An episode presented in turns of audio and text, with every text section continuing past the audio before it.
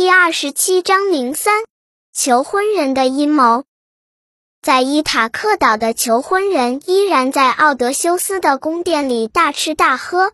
一天，他们中最健美的欧律马克斯和安提诺俄斯单独坐在一旁闲谈。这时，诺蒙向他们走来，对他们说：“你们知道推勒马克斯什么时候从皮洛斯回来吗？我借给他一条大船，可我现在需要用它到厄利斯去。”两个求婚人听到这消息，吃了一惊。他们不知道推勒马克斯已经离开了，还以为他隐居到乡下去了。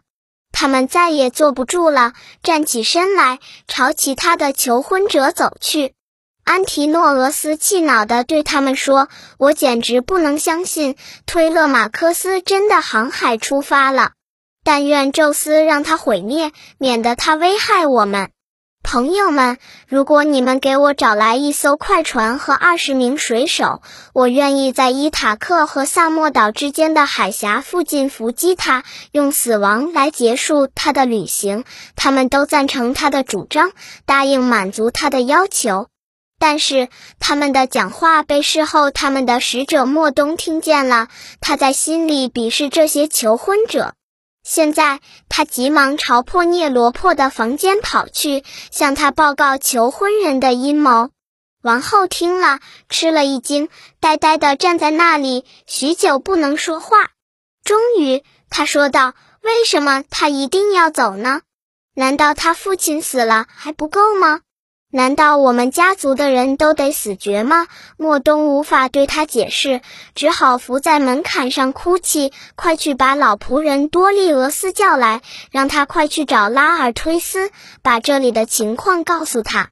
也许老人会想出一个补救的办法。破涅罗珀大声地吩咐着。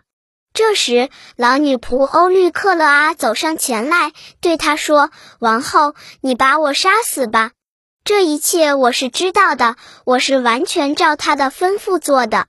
可是我对他发誓，在他走后十二天之内不把他航行出海的事告诉你，除非你发觉他不在了。现在我劝你离开这里，前去请求雅典娜保护你的儿子。破涅罗珀听从了他的劝告。当他虔诚地为儿子的平安祈祷后，他平静地躺下睡了。雅典娜让破涅罗珀的姐姐及英雄奥与梅洛斯的妻子伊菲提莫和他梦中相会。梦中，伊菲提莫安慰妹妹，请她放心，儿子一定会回来的，别担心。他说：“你的儿子有一位令天下人羡慕的同伴帕拉斯，雅典娜跟他在一起保护他。”派我到你梦中找你的也是帕拉斯，雅典娜。破涅罗珀惊醒了，心里很高兴，也增添了新的勇气。他深信梦中的事完全是真的。求婚人准备好船只，安提诺俄斯率领二十名水手登上了船。在伊塔克岛和萨莫岛之间有一座布满暗礁的小岛。安提诺俄斯驾船来到这里，他们潜伏在海峡口，准备袭击推勒马科斯。